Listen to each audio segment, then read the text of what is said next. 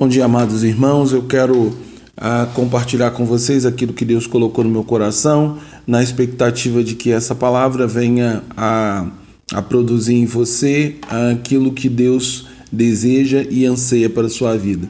Para isso, eu quero ler o texto de, de Colossenses, capítulo 1, versículos 18, 21 e 23, que diz: Ele é o cabeça do corpo, da igreja e é o princípio e o primogênito dentre os mortos, para que em tudo tenham a preeminência. A vós também, que noutros tempos era estranho e inimigos do entendimento pelas vossas obras más, agora, contudo, vos reconciliou no corpo da sua carne pela morte, para perante ele vos apresentardes santo, irrepreensíveis e inculpáveis se, na verdade, permaneceres fundamentados e firmes na fé, e não vos moveres da esperança do Evangelho que tendes ouvido, o qual foi pregado para toda criatura que há debaixo do céu, e da qual eu, Paulo, estou feito ministro. Ao ler as palavras do apóstolo Paulo aos crentes de Colosso, acerca do verdadeiro e da essência do louvor, quando Paulo faz uso de um antigo hino cristão, podemos aprender ainda mais sobre a essência do louvor. Podemos aprender a essência do verdadeiro louvor, que é impulsionado a, em todos os crentes em Cristo Jesus cujo coração recebeu com alegria a mensagem do Evangelho de Cristo e assim gozam da redenção em Cristo, conquistada pelo seu sacrifício na cruz do Calvário, como também a vida eterna. O apóstolo também apresenta no seu louvor, ele apresenta Cristo sendo o cabeça da igreja ou o cabeça do corpo e o representante da igreja que ele edificou, sendo ele a pedra angular, como diz Atos capítulo 4, versículo 11. A igreja do Senhor é composta por todos aqueles que, por meio da fé, confessam Jesus Cristo como sendo Senhor e Salvador da sua vida. Assim foram reconciliados e perdoados pela grande misericórdia de Deus. Esses no passado não eram povo, e assim inimigos de Deus, praticantes de todo tipo de má obras, mas agora eles são povo de Deus, lavados e remidos, reconciliados no corpo e carne de Jesus, mediante a sua morte, para que nós apresentássemos, como diz o apóstolo Paulo, santos, separados do mundo, inculpáveis e irrepreensíveis permanecendo assim firme e inabalável na fé, não sendo deixar, deixando afastar da esperança do Evangelho que recebemos com tão grande empenho.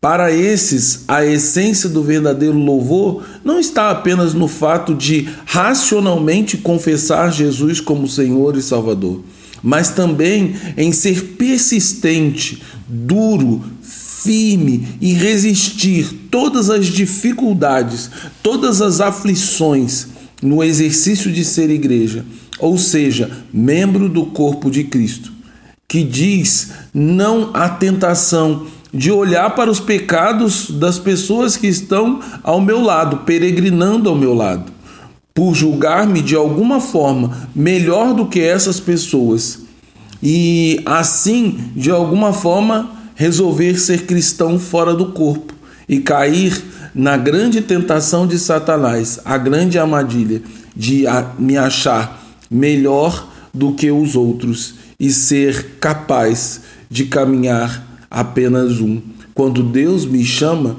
para caminhar com muitos. Negar a obra de Cristo e tornar ela eficaz é quando nós ocupamos essa posição.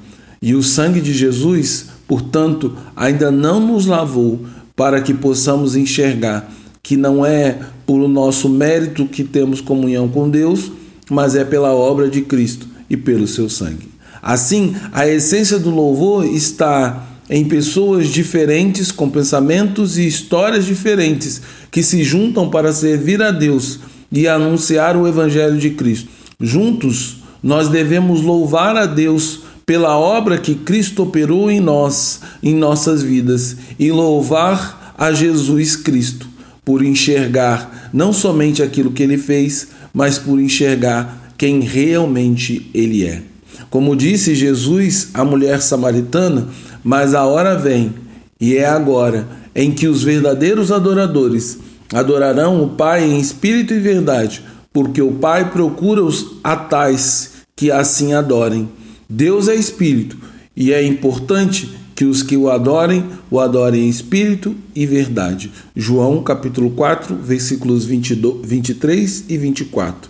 Portanto, o verdadeiro louvor nasce da ação do Espírito Santo que habita em nós e é parte do indivíduo e parte do indivíduo para o coletivo, formando assim um povo que louva a Deus com sinceridade e integridade do coração e engrandece o seu nome e glorifica o nome de Deus entre aqueles que ainda não conhecem. Assim, somos chamados primeiro a ser parte do povo que faz parte do corpo de Cristo, a igreja, e como tal, unidos num único propósito, louvar e glorificar a Deus na pessoa de Jesus Cristo, nosso Senhor.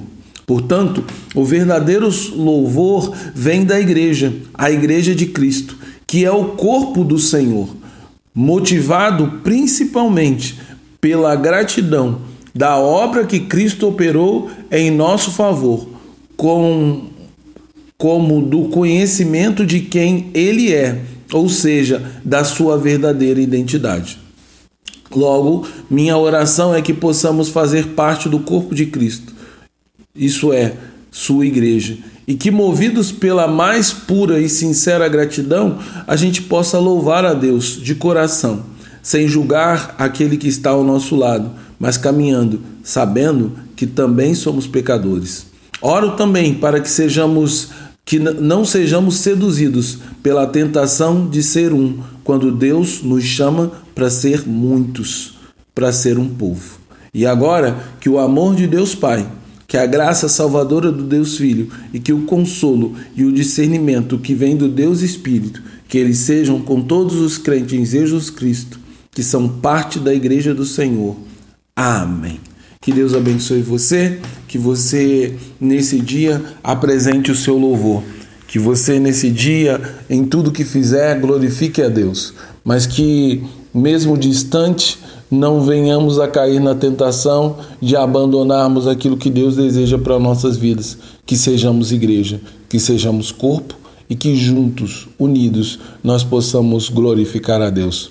Pois as promessas de Deus, a volta de Cristo, a redenção, a vida eterna e o reino dos céus não é, para, não é uma promessa para o indivíduo, mas é uma promessa para o povo, o povo de Deus, a igreja do Senhor, o corpo de Cristo. Que você seja igreja do Senhor, povo de Deus, porque aí você é herdeiro das promessas. Em nome de Jesus. Amém.